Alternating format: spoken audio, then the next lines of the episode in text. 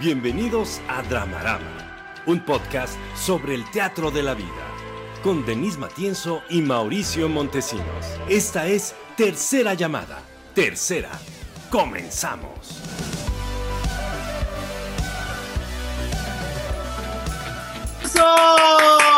Bienvenidos una vez más desde la Ciudad de México para todo el mundo a un nuevo programa de Dramarama, un podcast de análisis de cultura, medios y audiencias. Y Denise Matienzo en este momento les está mostrando que hacemos souvenirs para que no se quejen, para que consuman una bonita memorabilia de este programa.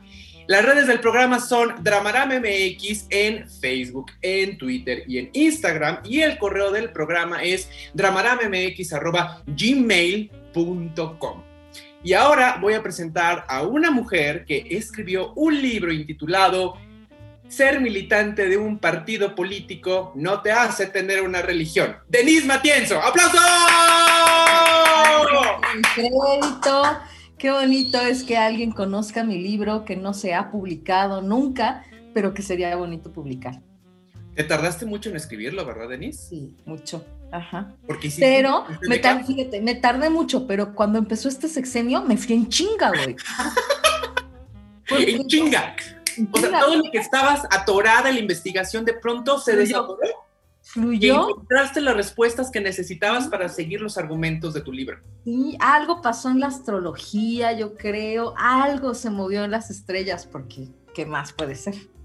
Porque luego pasa que, ser militante de un partido político te vuelve religioso. Fíjate, tanto, se, tanto critican al catolicismo y luego andan quitando a Dios y ponen a una figura política con la misma estructura católica. Hazme el favor. ¿En dónde, Mau?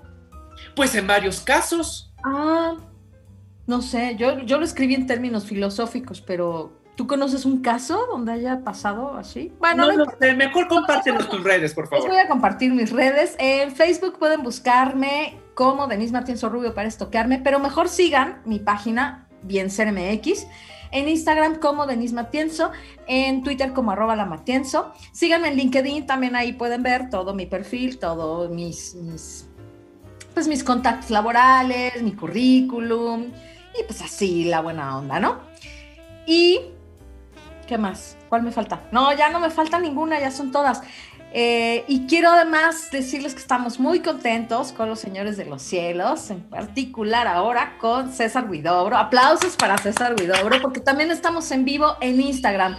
Si estás en vivo también en Instagram, pues coméntanos, podemos ir leyendo tus mensajes. Estamos en Facebook Live, en Instagram Live, en Twitter Live y en YouTube Live, ¿los dije todo bien? No sé, ajá. Y lo dijiste todo bien. Y luego recuerden que todo esto pasa a las plataformas de podcast para que lo escuches ya con calmita, mientras cocinas, mientras te bañas, mientras lavas la ropa, en fin, mientras te sobas el sobaco, lo que tú quieras hacer, ahí puedes oírlo. Y ahora voy a presentar a Mauricio, el heredero de la moda de Fernando Luján. Ay, qué gran comentario. Me haces un favor y me estás saludando con este comentario. Este comentario fue secundado por el Señor de los Cielos. Entonces, les agradezco muchísimo que hagan esta comparación de mi vestuario con el grandísimo Fernando Luján. Mis redes son Twitter, ya se me olvidaron, fíjate. Twitter, Facebook y Letterboxd como Pez de Oro MX, en Instagram como El Pez de Oro MX y en LinkedIn me pueden encontrar como Mauricio Montesinos. Y el día de hoy, Denise, vamos a hablar del insomnio, vamos a tener memes del ayer, vamos a tener una platicar a su casa de qué tan old eres en la vida y vamos a hablar de la película de Netflix, The Serpent. Pero antes de empezar, Denise, vamos a recordar a las personas que pueden suscribirse al canal de YouTube, por favor, denle suscribirse, píquela a la campanita. Y si tú te quieres promocionar con nosotros, mándanos un correo a dramaramemx.gmail.com y vamos a platicar de las maneras que tenemos para colaborar con tu negocio y que puedas anunciarte aquí. Y ¿Cómo qué negocio, Mauricio? Exactamente, como nuestro primer patrocinador del año, que es Copeando y Botaneando que síganlo en sus cuentas de Instagram, copiando y botaneando, porque en este momento tienen promociones especiales para Dramarama. Entonces, si tú quieres una bebida, un snack, puedes ir con estas personas y enterarte de las promociones que tienen para que disfrutes este programa más mejor, como dirían en mi pueblo. Exacto. Fíjate, estás cansado de vivir en la Balbuena y no tener qué tomar y qué comer. bueno, Balbuena y, alrededores, ¿eh? Balbuena y alrededores. Balbuena y alrededores. No tienes por qué seguir sufriendo. Amigos, llamen a Copiando y Botaneando. Te pueden llevar unas bebidas súper bonitas, voy a decir eso, bonitas, como la que vieron hace dos programas aquí. Vean qué bonita estaba mi bebida. Son unas bebidas deliciosas, muy buenas, muy bonitas y unas botanas bien sabrosas para que disfrutes este podcast. Y vamos a lo siguiente, ¿no? Venga. Reflector a las butacas. Ya estamos en Reflector a las butacas y en esta sección vamos a analizar las audiencias o usuarios o clientes de determinados productos o servicios. Y el día de hoy vamos a hablar de qué chingados cura el insomnio. El insomnio es una de las cosas más ojetes que le puede pasar a una persona, Denise. Fíjate que yo no he sufrido de insomnio solamente como dos, tres veces en mi vida. Y sí te puedo decir que me estaba cargando la chingada, porque te empieza a entrar una angustia de ya me quiero dormir, ya me quiero dormir, ya me quiero dormir, y no puedes dormir, que genera un caos mental y un caos corporal sin precedentes. Sí. Venga, lo que tú quieras decir. Ok, antes que otra cosa voy a saludar, aquí nos están saludando. Jackie dijo, invítenme a copiar y botanear, si estaría bueno. Sí, a ti te van a gustar varias bebidas, Jacqueline. Jackie dice también que lo que usábamos en los 80 eran las gummies, pero esas son otras. Porque las, ¿Las qué? ahí te va, las gummies, yo he leído mucho de eso, ¿eh? Que eran unas... Oye, eran no, no, ¿sabes qué? Tú lo aprendiste en YouTube. unas- sí, lo he visto Claro, videos, he visto Claro, claro. Eran unas, unas pulseras que eran de plástico. Y entonces podías tener muchas de esas pulseritas de plástico y podías tener además de muchos colores. Y había hasta fosforescentes y las podías incluso así como amarrar unas con otras. Entonces andábamos con, con la, con- andábamos ello, ahí como si hubiera vivido en ese tiempo. La gente andaba con muchas de esas así, todas en el brazo, así muchas, muchas, muchas. Pero esas no te servían para amarrarte el pelo, o sea, esas eran solamente un aditamento bonito y ya. Para, para más chido, dirías tú. para más chido, era nada más para más chido. Pero luego ya era la dona, que la dona sí tenía que servir para amarrarte la pela. Nos manda saludos también Mayra Martínez. Saludos a Mayra, dice saludos chicos, buenas noches. Ya anda por aquí Mayra. Marce nos manda saluditos también. Jackie te dice Iu. No, no, no, no, no, es que lo tienes que pronunciar bien. Ah, Eh, bueno, te dice eso. Y entonces, bueno, vamos con el insomnio. A ver, te quiero contar algo interesante que descubrí cuando empezó la pandemia y es que uno de los problemas más eh, relevantes que eh, eran compartidos por todas las personas cuando empezó la pandemia era justamente el insomnio y las pesadillas. Claro. la doctora Inchi está cerca de ti. Sí, exacto. Ven a, a hablar del insomnio. A ella La- nunca le ha dado insomnio. No, la Inchi no tiene insomnio. Se desvela trabajando, Eh, pero claro. no le da insomnio. Se desvela haciendo papers académicos, pero no porque no pueda dormir. Oye, Denis, pero ¿quién lee los papers de la Inchi? En serio. Pues la comunidad académica. Ay, yo creo que ya ni los lee. No, sí. No, sí, yo creo que ya. Esos son pequeños círculos que se leen entre ellos, ya sabes. Pues yo ya lo estoy dudando. Pero a ver, síguele con tu disertación insomnio. Y, y las colectivas, güey. Recuerda que ella tiene. Ah, eso. No, pero, pero la Inchi se avienta manifiestos. sí, No claro. papers, perdón que te lo diga. Manifiestos Te maneja de los dos. de su lucha. Te maneja de los dos. Pero entonces, bueno, uno de los, te digo, de los fenómenos importantes que estaba pasando al principio de la pandemia era el insomnio y las pesadillas. No es que haya ningún, ningún estudio, sino pues esto se empezó a, a publicar en, en, algunas, en algunos periódicos, ¿no? Que la gente reportaba tener insomnio y tener pesadillas. Te digo, no hay ningún estudio concluyente. Habrá que ver si después alguien empieza a estudiarlo, ¿no? Con sujetos post pandemia, si sobreviven, obvio, ¿no? Porque pues también puede ser que no. ¿por qué, por, qué, ¿Por qué dices esas cosas? Porque puede ser que hayas tenido pesadillas y ya te moriste y pues ya no sobreviviste. Pero en otra realidad. Pues bueno, ahí en la Universidad de, del Olimpo, de los... Denise, pero ¿por qué, ¿por qué la malora? Insisto. Porque así es, güey. Pues es que la muerte es inevitable, pero bueno, no importa. El asunto es que, bueno, parte de lo que nos puede explicar esto es precisamente que estamos viviendo en un momento de, de altos niveles de estrés y de ansiedad. O sea, aun cuando parece que no está pasando nada, está pasando todo y es como que hay una, algo que amenaza mi vida, pero a la vez no. Una amenaza invisible.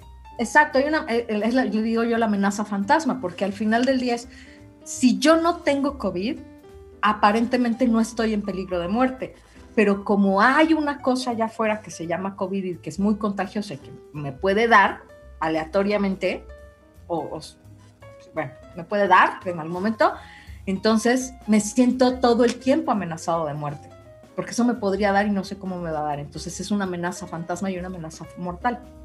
Y eso puede generar que las personas vivan en altos niveles de estrés y de ansiedad y por lo tanto entonces pues tengan insomnio.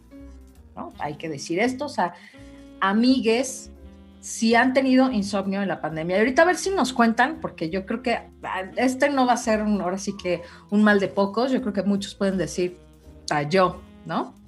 Insomnio en pandemia. Pero bueno, vamos a hablar del insomnio, pues en general, ¿no? ¿Qué No, productos hay para combatirlo? No, pues hay muchos. Pero mira, yo lo que les digo es, si tienes insomnio, drógate. Drógate, drógate. ¿Con qué droga? ¿Con qué droga? No importa, tú drógate. Duerme, como sea, pero duerme. ¿Qué drogas hay para dormir, Denise? ¿Qué drogas duras hay para dormir? Ah, no, drogas duras no te sé decir, mana. Pero mira, por ejemplo, hay una que es valeriana en altas dosis. Lo venden en la farmacia. No te sé decir ahorita el nombre preciso del, del medicamento. Pero la valeriana es natural y te ayuda a relajarte. Y supongo que la valeriana es para audiencias muy new age que están preocupadas por lo que consumen. Entonces no quieren ningún químico, no quieren algo súper... No, no, no Claro. necesariamente, ¿eh? algo más natural. No necesariamente, simplemente es alguien que pues, se puede tomar una pastilla ya, que puede tener, te digo ahí, pasiflora y valeriana en altas dosis. Pasiflora. Me encanta la palabra pasiflora. Claro, están los tés, por ejemplo, ¿no? Los tés de, de pasiflora, por ejemplo, los tés de valeriana, eh, la lavanda, por ejemplo, olor de lavanda o este tés de lavanda. Mi Marce dice ribotril. Vámonos, vámonos a, a la directa. Clonazepam, exacto. El clonazepam, de hecho, o sea, se- según hasta donde entiendo, porque tampoco soy experta ni soy el, el vademecum, ¿es, ¿no? Ah, el Bademecum. El vademecum. Eh, pero el ribotril en realidad es originalmente un medicamento para la epilepsia, pero se usa también para la relajación. Entonces sí, también te puede de la relajación misma. Te puede servir para dormir el clonazepam. Se utiliza para tratar ansiedad. Dice para ansiedad también, ¿no? Pero no es eh, precisamente un ansiolítico, pero puede ayudar, ¿no? Con la depresión y la ansiedad y te puede ayudar a dormir. Por supuesto, están también los relajantes musculares, ¿no? Esos que te ayudan justo a relajar sistema nervioso y músculos y entonces, pues, bajando la intensidad, pues ya te puedes dormir. Y de la gama de, ¿no? de esas, digamos, drogas más duras, por decirlo así, o medicamentos, fármacos más duros, está el NyQuil, según entiendo, ¿no? Y algunos derivados así, como esos que están hechos para, precisamente para dormir, algunos que te crean adicción y otros no. Hasta lo más suave, que serían gotas, flores de Bach, algunos remedios herbolarios, ¿no? También hay tinturas herbolarias, les decía, por ejemplo, justo la de valeriana, la podrías tomar de manera herbolaria o la podrías tomar, como te digo, en altas dosis, que es un paquetito así de que te venden en la farmacia. No tienes que conseguir a un dealer, pues. No, no, no, no. Ah, bueno, hablando de dealers, ahorita está también muy de moda el CBD, que también Ahora ya todo el mundo usa el CBD, Denise. ya todo el mundo usa el CBD, man, así. El chingado favor. Mira, Gina nos dice Norflex Plus. Norflex Plus es, es, Es un relajante muscular. es relajante muscular.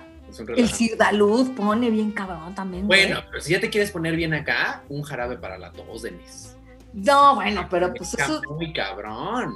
o sea, pero pues no, no se trata de ponerse, maná, se trata de dormirse. No te apendeja tanto que te vas directo a la cama a dormir.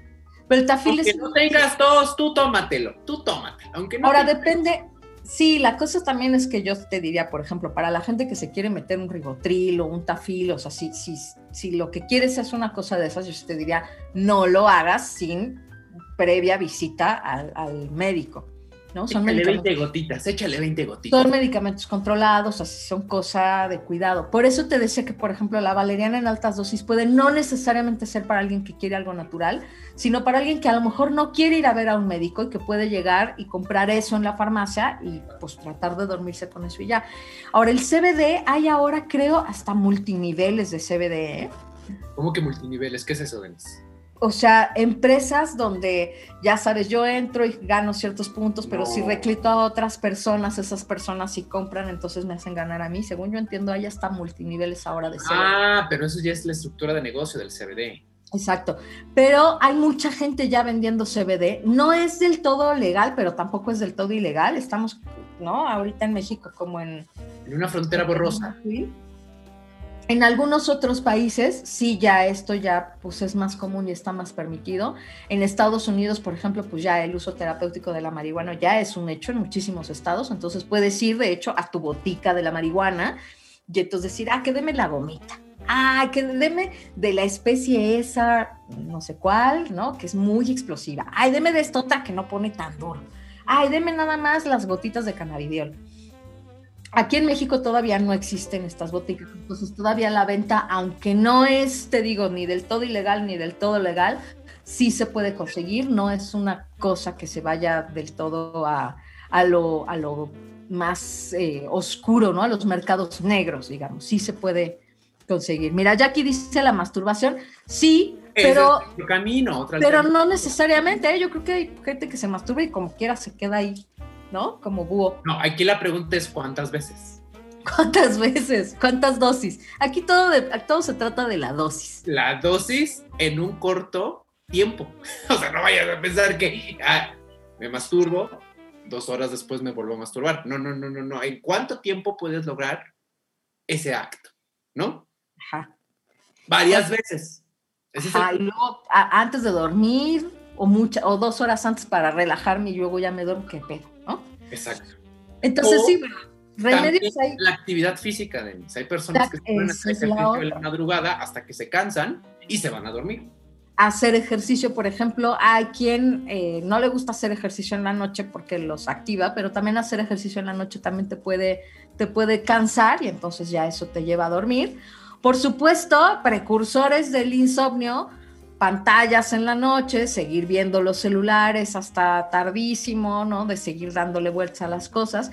Eh, por supuesto, también las otras es tirar ya para abajo el, nivel de actividad y los, y los em, digamos, los niveles de, de actividad cerebral, pero también de actividad corporal, como hacer, por ejemplo, meditación o escuchar sonidos más leves, poner aromaterapia, algo que sea que te lleve a niveles más bajos y por lo tanto que bajen tus niveles de estrés y entonces pues puedes, ¿no? conciliar el sueño. Por lo menos las vidas contemporáneas citadinas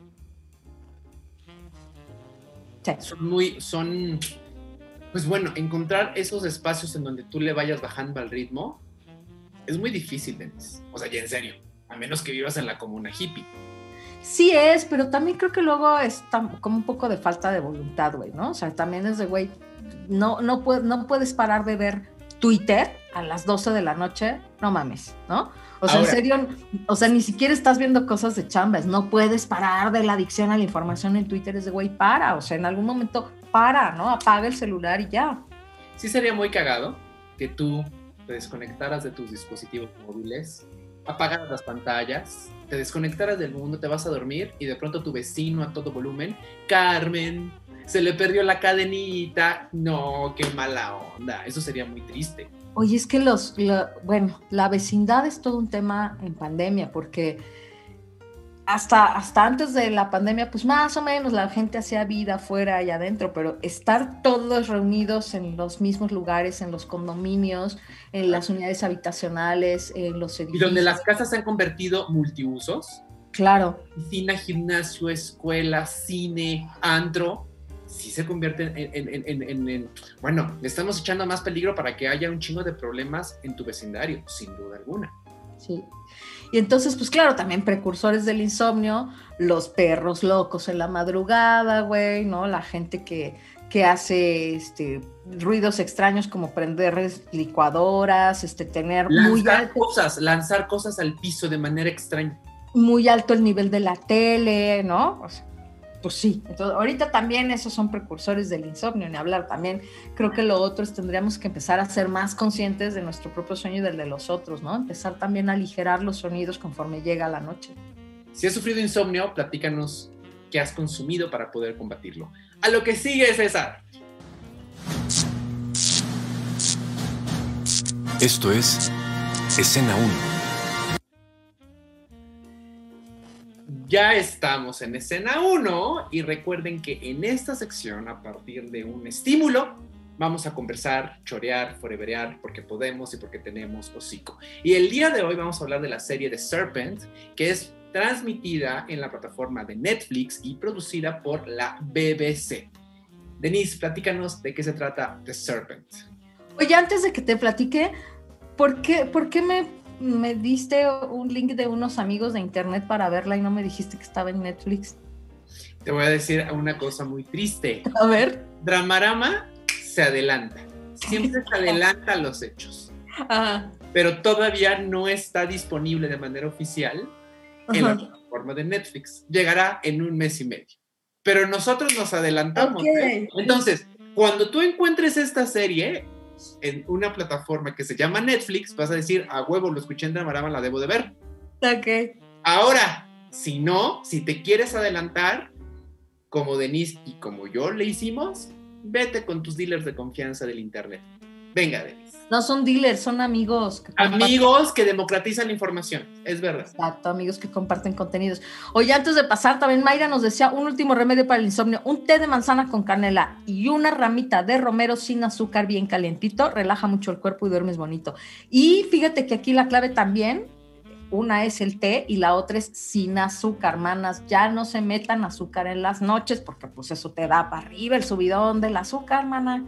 Oye, mi hermano, allá lo va a balconear, pero mi hermana sí dice, no, es que, ¿qué crees que pues ya ahora este que, que, ya lo, que ya lo trae controlado su chava, dice, no, ya la verdad ya, no sé, ya en las noches pues sí, ya, ya no estoy comiendo tanta cosa y así. Y yo, ¿por qué? Pues, ¿qué comías, no? No, pues es que ya no me deja comer mis botanas, güey, y, este, y mis refrescos de cola, güey, y yo así de, güey, pues con razón no puedes dormir en las noches, güey, si, si te sientas a ver la tele, o sea, fíjate, luz, ¿no? Pantalla, refresco de cola y botanas con azúcar. Botanas con azúcar, por Sí, sí, ejemplo. botanas con azúcar, o sea, dulcecitos, chilitos. Ah, ya, ya, ya. Con tamarindos, ¿no? Pues dices, güey, ¿tú crees que te vas a querer dormir? Pues no, pues traes un subidón de azúcar y cafeína, mana. No va a pasar. Entonces no hagan eso. Mi hermano ya lo dejó de hacer, estoy muy orgullosa de él. Ustedes no lo hagan, no vayan para allá. The Serpent.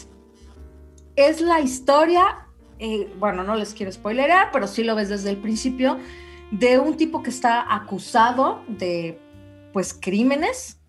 Sí. Y vamos a empezar a ver, pues, cómo se desarrollaron esos crímenes. En el primer capítulo estamos viendo justamente que tiene como estos tintes de estafador, pero no sabemos cómo va llegando a ser este criminal, o si ya lo había sido antes, y ahí vas conociendo a los personajes y sus primeros crímenes. La confección, la verdad es que está bastante bien. Es, la, es, es una producción indio-inglesa o, sí, ¿verdad? Inglesa, inglesa. Por la. BBC. Eh, entonces, eh, bueno, pues nos cuenta la historia de este cuate, Alain, se llama, ¿no? Alain. Y a partir de eso queremos hablar de, tan, tan, tan, del gusto por lo exótico, mana. Porque ahí se ve mucho lo del gusto por lo exótico. Se desarrolla básicamente en Bangkok, Tailandia. Y cabe mencionar que este asesino busca a víctimas viajantes. Entonces, turistas que van por un gusto exótico a, a- a esta parte de Asia, pues los encandila, los empieza a reclutar y de pronto, trácale, les da chicharrón. Entonces eso es, una, eso es una característica interesante que a lo largo de la serie vas descubriendo por qué a este asesino se va directo con, con turistas jóvenes. Y esta serie sucede en la década de los 70, cuando todavía teníamos como esta, esta oleada del movimiento hippie, en donde muchos jóvenes buscaban en Asia una salida ante pues la culerez de Occidente, es decir, encontrar nuevas maneras de relacionarse. De hecho, en el primer capítulo, asesina a una chava que va a un monasterio budista. Ajá, tibetano, en Nepal. Exactamente. Entonces, en esa búsqueda espiritual, grandes comillas, este chavo la, la encandila, empieza a mover ciertas influencias hasta que eh, la asesina. Yo quiero decir algo respecto a la serie de Nice. Esta serie la dirige un hombre que se llama Tom Shankland. Y este hombre... ¿Tom Shankland? no, Shankland. Ah, Tom Chanclas, güey. Tom Chanclas. Shankland. Ah, este hombre dirigió varios... ¿Cómo se apela? ¿Chanclas? Shankland. Chanclas, ok. Chanclas. Chanclas. Y este hombre dirigió varios capítulos de la serie de House of Cards. Y la neta me parece una promesa del mundo audiovisual. La serie tiene una factura y una narrativa audiovisual poca madre, Denise, poca madre. Es, de, lo, de, lo más, de lo más impactante que, lo, que he visto en los últimos dos años en cuanto a ritmo, en cuanto a dirección de arte, en cuanto a manejo de cámaras y a cuanto al manejo de tiempos, porque aquí la dificultad técnica, Denise, es que esta serie te la va contando con dos tiempos diferentes. Y si no eres un guionista listillo o con cierta técnica, eso se puede convertir en un desastre. ¿eh? Vamos, en ningún momento te pierdes con los cambios de tiempo. Sabes perfectamente en dónde estás y cómo estás brincando del pasado al presente y viceversa. Entonces, solamente quiero decir eso en torno a el producto como tal, que la verdad es una serie que vale muchísimo la pena y que las actuaciones están 10 de 10, fíjense, 10 de 10. Los ingleses sí tienen una escuela de actuación muy academies. La neta, yes. Pero bueno, regresando al gusto por lo exótico. Pues fíjate que mi primera reflexión, Denise, ay, ya estás llorando, Denise, ¿por qué lloras? Sí, Para la gente del podcast. Iba, iba a ser mucha, mucha No está bien, güey, no está bien. No está bien, no está bien. oye, no voy a entender, como diría tu tía, no vas a entender. Te digo ya mejor. La primera reflexión que me causó la serie fue que hay personas que nacen para viajar. Sí. Y que nacen para no tener hogar en alguna parte del mundo. Su hogar es el mundo, Denise. Sí. De hecho, conocemos a una persona que vivió contigo durante mucho tiempo, que para mí es el ejemplo ideal de una persona nómada. Y que cuando estaba viendo la serie dije, mira, era como la ex compañera de cuarto de Denise. Así son, así son, que pueden viajar con una mochila, todo su mundo está en esa mochila y van de Bangkok a París, a Londres, a Texcoco y después a Brasil y no pasa nada. Está bien, Denise, está bien. Y a mí sí me sorprende su nivel. Ay, sí, su nivel de desapego, fíjate. Es que no sé si es nivel de desapego también. Ah, ¿Cómo chingados no, Denis? A lo mejor es un nivel de desarraigo, que no es lo mismo. De desarraigo y desapego. yo, desapego y desarraigo, ¿eh? porque cabe mencionar que estas personas después de ir bien en la lotería, porque cabe mencionar que también van jugándoselas en cuanto a la lana. Es decir, en algunos lugares pueden tener más lana, pueden empezar a trabajar en ciertas cosas que les dé más lana, pero hay otros lugares en donde no. Y son muy flexibles en cuanto a eso. O sea, vamos, no puedes tener corazón nómada si no tienes un espíritu flexible ante las circunstancias que te presenta la vida. Eh, sí, en ese sentido sí. O sea, porque, pues justo, ¿no? conforme vas cambiando, tienes que ser eh, muy adaptativo, muy aventurero y muy adaptativo. Exacto. ¿No? Mucho más que alguien que tiene una vida sedentaria. A mí, ¿sabes qué me gusta pensar? Que estas personas que, creen que están fuera de la norma también son un grupo de marketing.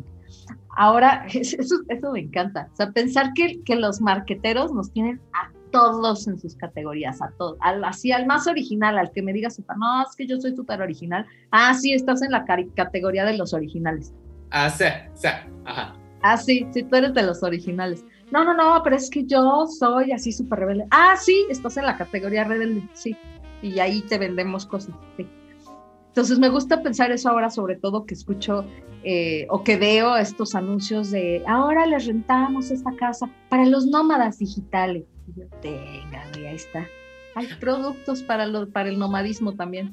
Ahora, cabe mencionar que los nómadas de los 70 que plantea la serie se me parecen muy, muy fuera del marketing todavía. Yo creo que ahí el marketing empezó a darse cuenta que, mira, un mercado al cual podemos cooptar de alguna manera, vendiéndole que tu eh, paquete budista, tu viaje espiritual, tu búsqueda espiritual en la India, pero yo creo que sí los personajes que plantea la serie todavía estaban fuera del marketing, eran como objeto de estudio todavía. Lo que pasa es que todavía no estaba tan desarrollado el marketing, más bien, ¿no? Pero ahora todos esos sujetos los veo y digo, hay un chingo de productos para esta banda, ¿eh? Bueno, en Postlán.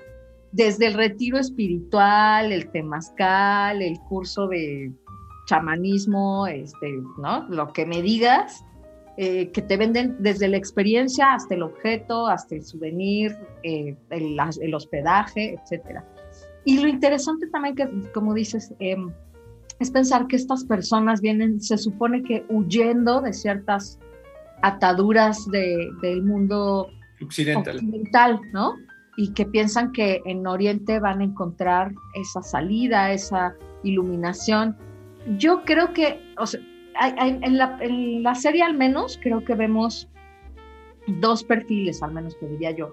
Uno que sí es este, es los nómadas, o sea, las personas que sí no tienen arraigo, no tienen una casa y que de pronto deciden simplemente, bueno, se van por el mundo. Ser ciudadanas del mundo.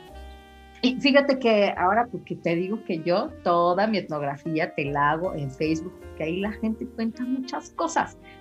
he, he, visto ahora esta banda que tienen, por ejemplo, unos campers o camionetas, no tiene que ser necesariamente un camper camper, ¿no? Sino camionetas acondicionadas en las cuales van recorriendo el mundo. Y a veces toman arraigo en algún lugar durante un tiempo determinado. Entonces, bueno, pues nos fuimos, ¿no? Recorriendo las carreteras de Europa y de repente decidimos quedarnos en Asturias, ¿no? Y se quedan a lo mejor meses. Meses, ajá. Y luego pues, agarran otra vez su camionetita y se van y de repente llegan a una zona de Bélgica y a lo mejor ni siquiera es una ciudad, se quedan a lo mejor en el bosque, un tiempo a vivir. Incluso con familias, ¿eh? porque algunos dicen, ah, el señor con su perro, ¿no? La chava con, su, con sus dos perritos, no, no, no, no, familias, o sea, señor, señora, hijitos, hijotes, así, y todo el mundo siendo... ¿Qué? ¿Ejotes? Hijotes. Ah, ejotes. Dije, ay, mira, hasta tienen su cultivo orgánico ahí. Ejotes, ejotes, sí. Entonces sí hay, hay estos, que son los que no tienen un, arraigo con la tierra, que sí viven como nómadas del mundo, pero también creo que están estos otros, que son los que quizá vemos en, en, la, en la serie, que son los que solo van en busca de este Dharma Shopping, van, van un rato. Y a drogarse, dilo, dilo, a drogarse. A drogarse a, países tercermundistas donde además su dinero vale un chingo, como en México. ¿eh? En México también tenemos de ese turismo. Eh, entonces dan y obviamente pues con la, oye, pues si tienes en libras o si tienes en dólares, tienes un montón de lana. Con poca lana tienes un chingo de lana cuando te vas a un país tercermundista. Y entonces puedes vivir esta experiencia y de pronto todo se vuelve místico, ¿no? Hasta la pobreza. O sea, güey, me parece además súper chafa, pero eso, ay, mira, ¿no? Vuelvo en el piso porque debo de aprender algo de la vida. Qué, increíble, ¿eh? Esta gente, o sea, que vive en el desapego tan cabrón que nada más comen una tortilla al día, así de, ay, chinga tu madre, o sea, no, güey, no tienen otra cosa para comer, ¿no? Entonces, claro, claro. Como esta Romantizar la pobreza. Sí, esta mistificación y romantización de la pobreza incluso. Y también como una romantización de, las culturas nativas o de, de, los, de los rituales que para, para nosotros, es más, ni siquiera para nosotros, porque ni para ti ni para mí son en realidad eh, pues como originales o naturales, ¿no?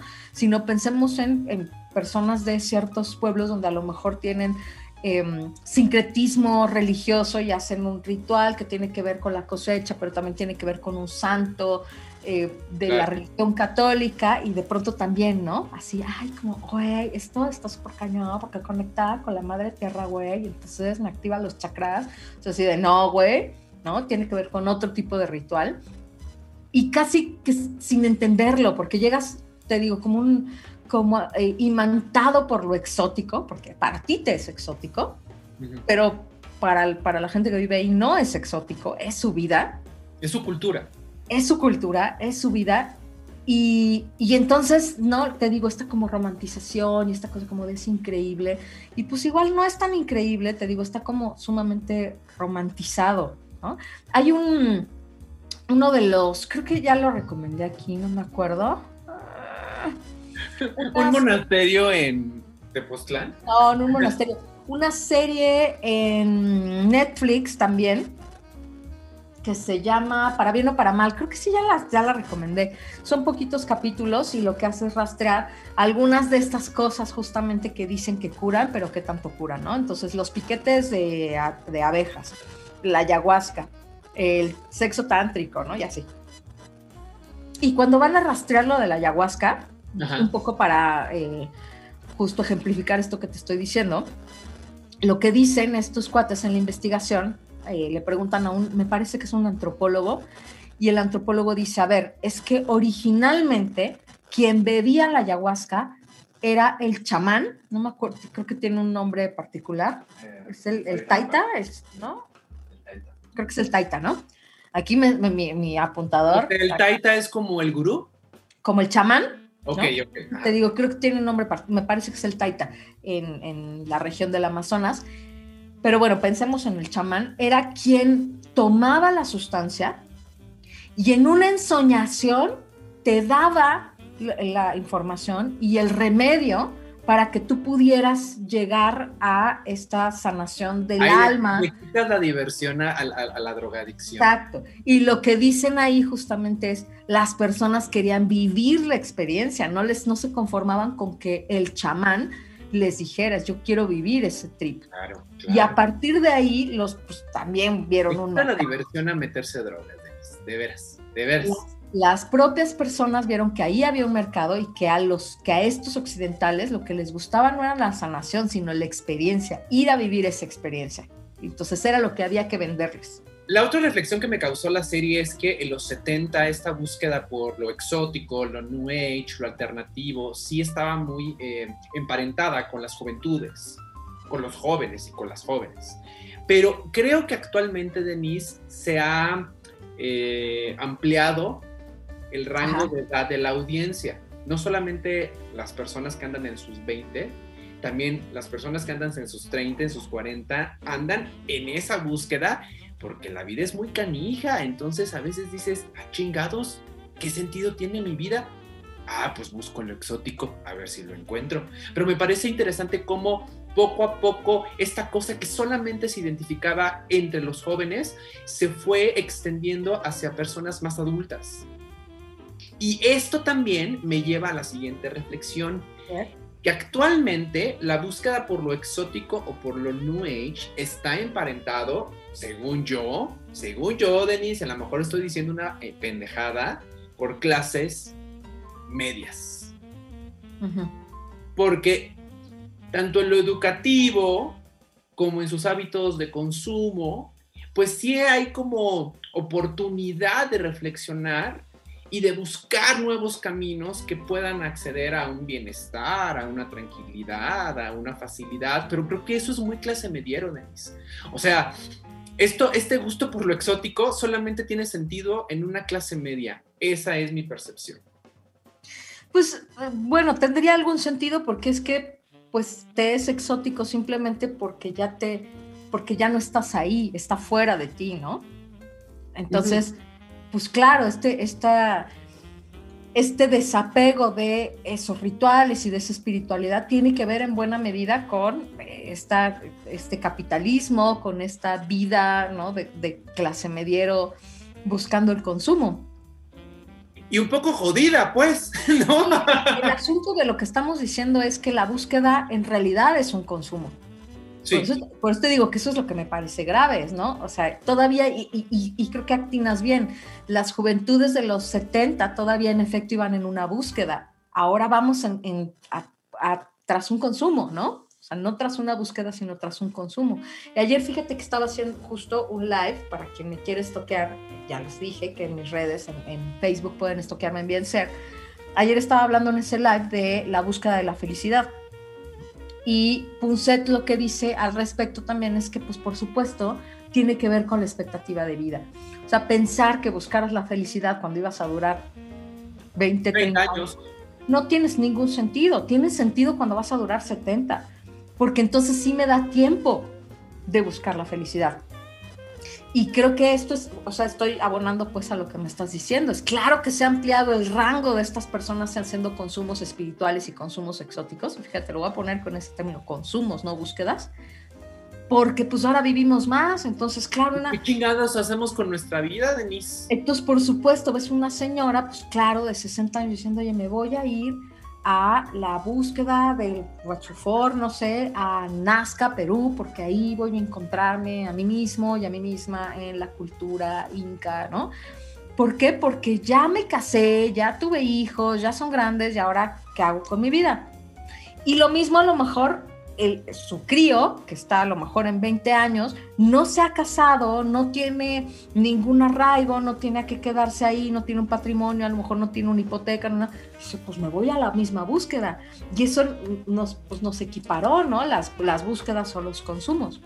Fíjate que, que esta semana, Sí. te lo comenté por WhatsApp, Denise, estuve en una plática que dieron eh, los directores de, de la escuela Rama Kundalini, del cual yo pertenezco. Sí. Y hablaban sobre la pareja y hablaban cómo la meditación abona a que la pareja funcione mejor.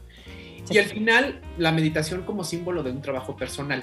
Y lo que decían me parece súper interesante. Busquen en Facebook Escuela Rama Kundalini y ahí van a encontrar la plática introductoria, que por supuesto es una invitación para que se metan al curso sobre la pareja. Lo que hablan es que un trabajo personal no te hace la vida más fácil, necesariamente. Es un espacio para reflexionar, es un espacio para ser consciente. Pero no es que tus problemas vayan a desaparecer por arte de magia, como si consumes ayahuasca. Es decir, muchas personas sí tienen esta expectativa de meterse lo que sea para que su vida sea mejor. Claro. Y claro, eso es muy humano, Denise. O sea, desde que el hombre y la mujer están en la tierra, estamos buscando soluciones para que nuestra vida sea mejor. Pero a lo mejor aceptar un poco la entropía y aceptar un poco el caos y aceptar un poco que es un desmadre, pues tal vez ayuda a calmar esta ansiedad y ahí sí el trabajo personal tiene un valor diferente. Pero este consumo que lo que vende es esa respuesta fácil, directa, contundente, no es sostenible en el tiempo y pues no sé, a mí no me ha pasado, Denise, ni he visto casos cercanos en donde se logre. No, y además ese no, es, ese no es el mundo en el que vivimos. O sea, este planeta está hecho de conflicto, ¿no? Y de, de conflicto y, y pero, de Denise, conflicto. Hay cosas que no, podemos, no vamos a poder entender por más que le busquemos tres pies al gato, Denise. De en serio, de hay que asumirlo. Es, ¿Por qué existe una pandemia? Puta madre. Para más chido, Pues sí, o sea, para más chido es, ¿no? yo no sé ni madres. Para Es un poco como, como la novela de la peste, ¿no? Que plantea esto de, hay una pandemia y de pronto nadie entiende por qué y toda la sociedad se vuelve un caos, la gente empieza a morir, qué chingados, y luego ya no hay pandemia. Y ya, la vida continúa. Entonces la vida es caótica. La vida es muy más caótica de lo que nosotros creemos o de lo que quisiéramos creer. Más bien eso, más de lo que queremos aceptar, ¿no?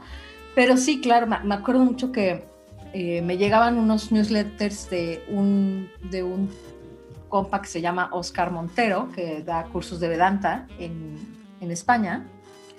Yo no he tomado cursos con él, solo me llega el newsletter y de pronto tiene ¿no? algunos videitos interesantes, ¿no? Te, te digo, no me, no me he matriculado en uno de los cursos. Y en alguno de los, de los videos él decía que, que había estado ausente por, algunos tiempos, por algún tiempo y que había sido unos tiempos duros y dijo, y bueno, les quiero contar, no, no había contado mucho de esto, pero el, el hijo bebé de este hombre tenía, eh, me parece que un tumor en el cerebro. Ay. Sí, exacto, una cosa atroz. Y él dice, y pues para nosotros, para nosotros como familia ha sido muy duro. Y me es importante ahora contarles eso, esto para decirles que no porque yo tenga un trabajo de Vedanta y porque esté en este camino, entonces no me importa o entonces lo veo como si no pasara nada y entonces estoy tranquilísimo porque bueno, total, la vida es una ilusión que se muera este chamaco, ¿no? O sea, no, güey. Y debo aprender a dejar ir. Claro, no, o sea, no, no hay problema, ¿no? O sea, sí, en ese sentido, ¿no? De bueno, que se muera, que se funda con el universo, porque al final, güey, ¿no? O sea, pues no, no, no, claro que no, no, no puedo soltar esto y claro que estoy muy mal y claro que la familia le hemos pasado horrible. Y lo único que les podría decir es que este trabajo que hemos hecho ayuda a poder caminar mejor en este camino, ¿no? O sea, tener herramientas para seguir de pie, para poder, para poder seguir respirando, ¿no? Y, es solo eso. No lo hace menor, no, o sea, no es que no esté sufriendo, no es que no, no haya sido muy duro para nosotros, pero son herramientas que nos ayudan a transitar la vida, ¿no? Y sí, sí les puedo decir que, bueno, al menos, pues con estas herramientas estoy enfrentando lo que me está pasando. Y porque desafortunadamente, Denise, muchas personas que se dedican a ofrecer este consumo sí pueden caer en una especie de superioridad moral.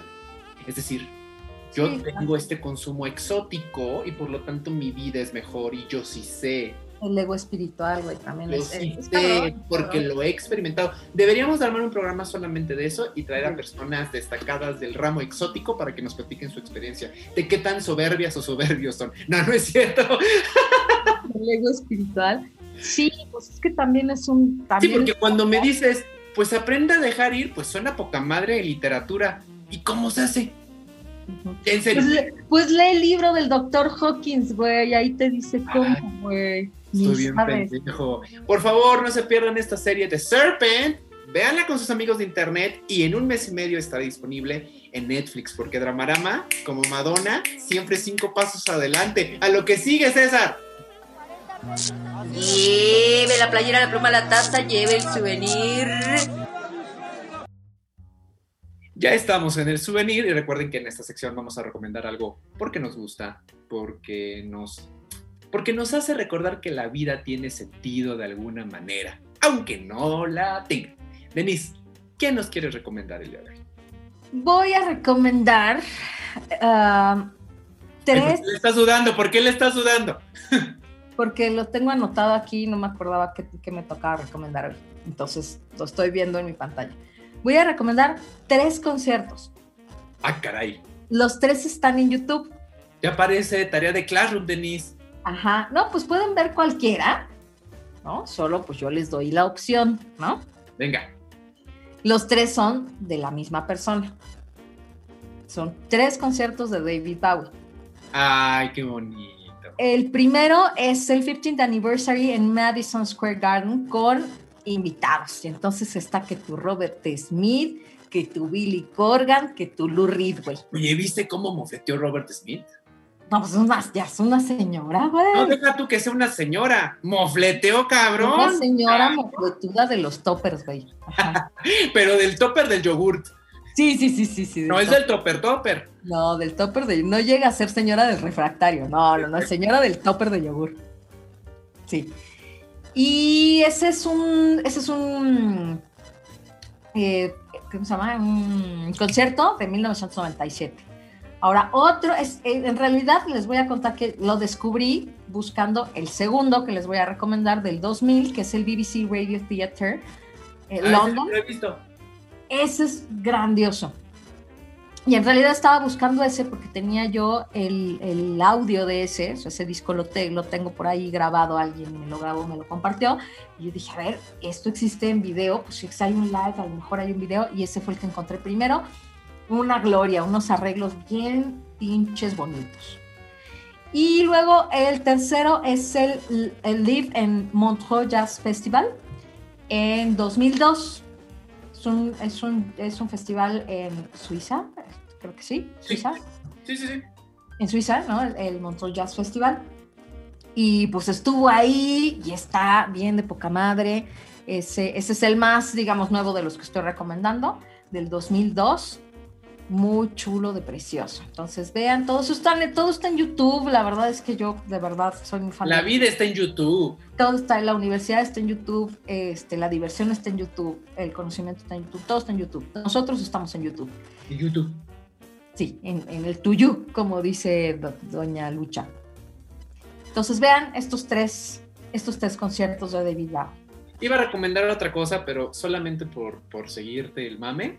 Voy a recomendar un cuarto concierto de David Bowie que me parece el mejor de toda su historia. Porque logra conjuntar para mis ojos y para mis oídos la mejor banda que tuvo David Bowie tocando en vivo, que es A Reality Tour. Puta madre. Los músicos y las músicas que están detrás de él, puta, están cabrones, están cabrones, ¿eh? están muy, muy, muy billón, como diría una amiga. Ajá. Entonces, las versiones de Fame, Under, yo creo que ahí, ahí en ese, en ese concierto está la mejor versión de Under Pressure, por ejemplo. Por ejemplo. Entonces, por favor, también está en YouTube. El álbum está poca madre, está en cualquier plataforma de música. A Reality Tour de David Bowie. Las redes del programa son Dramarama MX en Facebook, Twitter e Instagram. Y el correo del programa, si tú quieres anunciarte en, esta bonita plataforma, dramaramamx.gmail.com. Si tú tienes un negocio y quieres encontrar un espacio de difusión, mándanos un correo y llegamos a una bonita alianza para que puedas tener beneficios de esta plataforma. El primer patrocinador de este año es Copiando y Botaneando. Por favor, entren a su Instagram porque en esta hora tienen promociones de bebidas y snacks. Denise, tus redes. Búsquenme en mi página, denle like a la página Bienser MX. Me pueden estoquear como Denise Matienzo Rubio en Facebook. En Instagram estoy como Denise Matienzo. En Twitter como arroba la Matienzo. Y en LinkedIn, pues por, mi nombre completo, eh, Denise Matienzo Rubio. Ahí pueden estoquear mi eh, CV. Y muchas gracias a todos los que estuvieron en vivo. Ahí Abril nos decía, un trabajo personal, hacerte la vida más fácil. Risas, risas, risas. Pues sí, por risas, risas, porque no es cierto, no lo hace más fácil la vida. Mis redes son Pez de Oro MX en Facebook, Twitter y Letterboxd, la red del futuro. Ahí estoy reseñando todo lo que veo, ¿eh? Por favor, por favor, suscríbanse a mi Letterboxd. Instagram, el Pez de Oro MX. Si quieren saber también mi perfil laboral, vayan a mi LinkedIn, Mauricio Montesinos. Y a mí, por favor, estoquenme y suscríbanse, denle follow, síganme, por favor. A mí no solamente eh, eh, me, me estoquen, síganme, por favor. Que ahí le- les manejamos contenido vario en nuestras redes, ¿eh? No vayan a pensar que no, no los procuramos en esos espacios. Denise, ah, ¿quieres decir algo? Oye, que nos, que nos sigan en Clubhouse. Tenemos Ah, sí, platícales. sorpresitas en Clubhouse. Esa es una, una cosa que les quería decir. Y la otra es que el próximo viernes 26 tenemos la fiesta masiva en Zoom. Va a ser una explosión de sabor. Por favor, vengan a la fiesta. Si quieres asistir a la fiesta masiva en Zoom de mi cumpleaños, pero además after party de Dramarama, pues contáctate con nosotros. Todavía tienes, si, si lo estás escuchando todavía en el podcast, en Spotify, en Evox, en Apple Podcast, en Anchor, tienes todavía el chance de ponerte, mira, a las vivas para que te llegue la liga y entonces puedas entrar. Va a haber sorpresas, va a haber dinámicas, va a haber cuarto oscuro. Digo, no va a haber cuarto oscuro, va a haber este, cuartos este, este, Bueno, yo creo que sí se puede armar el cuarto oscuro más seguro de toda la historia. Ninguna enfermedad venérea va a surgir de ese cuarto oscuro. Estaría increíble que alguien organice un cuarto oscuro. No sabemos qué va a pasar. Eh, Todo puede pasar en esa fiesta. Entonces, pues. Denise, pues, a mí me da mucho miedo. Capaz que ni voy. Ya No, sí vas a programa, ir. Yo ya me voy. Besitos, pásense el increíble. Me platican cómo les fue en su cuarto oscuro. Bye. no te hagas pendejo. Si tú vas a dirigir una meditación en un cuarto. No, no, no, no, no, no. Yo ni sé, yo ni sé. Sí, porque vamos a practicar una meditación que tú y yo tenemos pendiente para un evento final de tu vida. Pero, pero. Dice Mayra Martínez, coman helado de limón. Miren por la ventana y disfruten vida total mientras hay vida. Eso, bien dicho. Es verdad. Oye, no, pero no me pongas a facilitar ni a organizar meditaciones, Denise. No, no, no, no, no. Yo creo Ah, que no, va a pasar, tú, vas- tú vas a facilitar lo que tengas que facilitar. personas que vayan invitadas, disfruten esa fiesta. Terminando el programa, yo ya me voy. No, ni madres, ni madres. Es mi fiesta y ahora tienes que ir. Pero quien fluirá y hará lo que le venga en gana. A lo mejor hay quien diga, yo quiero organizar un juego, yo quiero poner música. Habrá quien diga, no, sabes que yo me quiero ir a un cuarto a platicar con alguien en particular. Alguien puede decir, oye, fíjate que traje esta bandita para que la conozcas. Oye, ¿sabes qué? Que me voy a ver aquí con mis amigos y con mis amigas. Lo que quieran. lo Ahora, Denise, Denise, antes de que nos vayamos, la única condición para que tú tengas acceso a esta liga es que el próximo viernes a las 9 de la noche veas el programa. Claro. Porque tu fiesta tiene concepto de after party. After party. Ajá. O sea, vamos, si no estás en la fiesta de Ramarama, no puedes ir al after, no tiene sentido. Ajá. Entonces, sí necesitas estar viendo este programa y hasta que terminemos el programa vas a recibir tu liga. Entonces, por favor, la gente del podcast, organícense para que el viernes a las 9 puedan vernos en Facebook, Twitter y YouTube Live. Instagram Live también. Nos vemos la próxima semana. Cuídense mucho. Bye. Esto ha sido Dramarama, con Denise Matienzo y Mauricio Montesinos. Te esperamos la próxima semana porque siempre hay drama.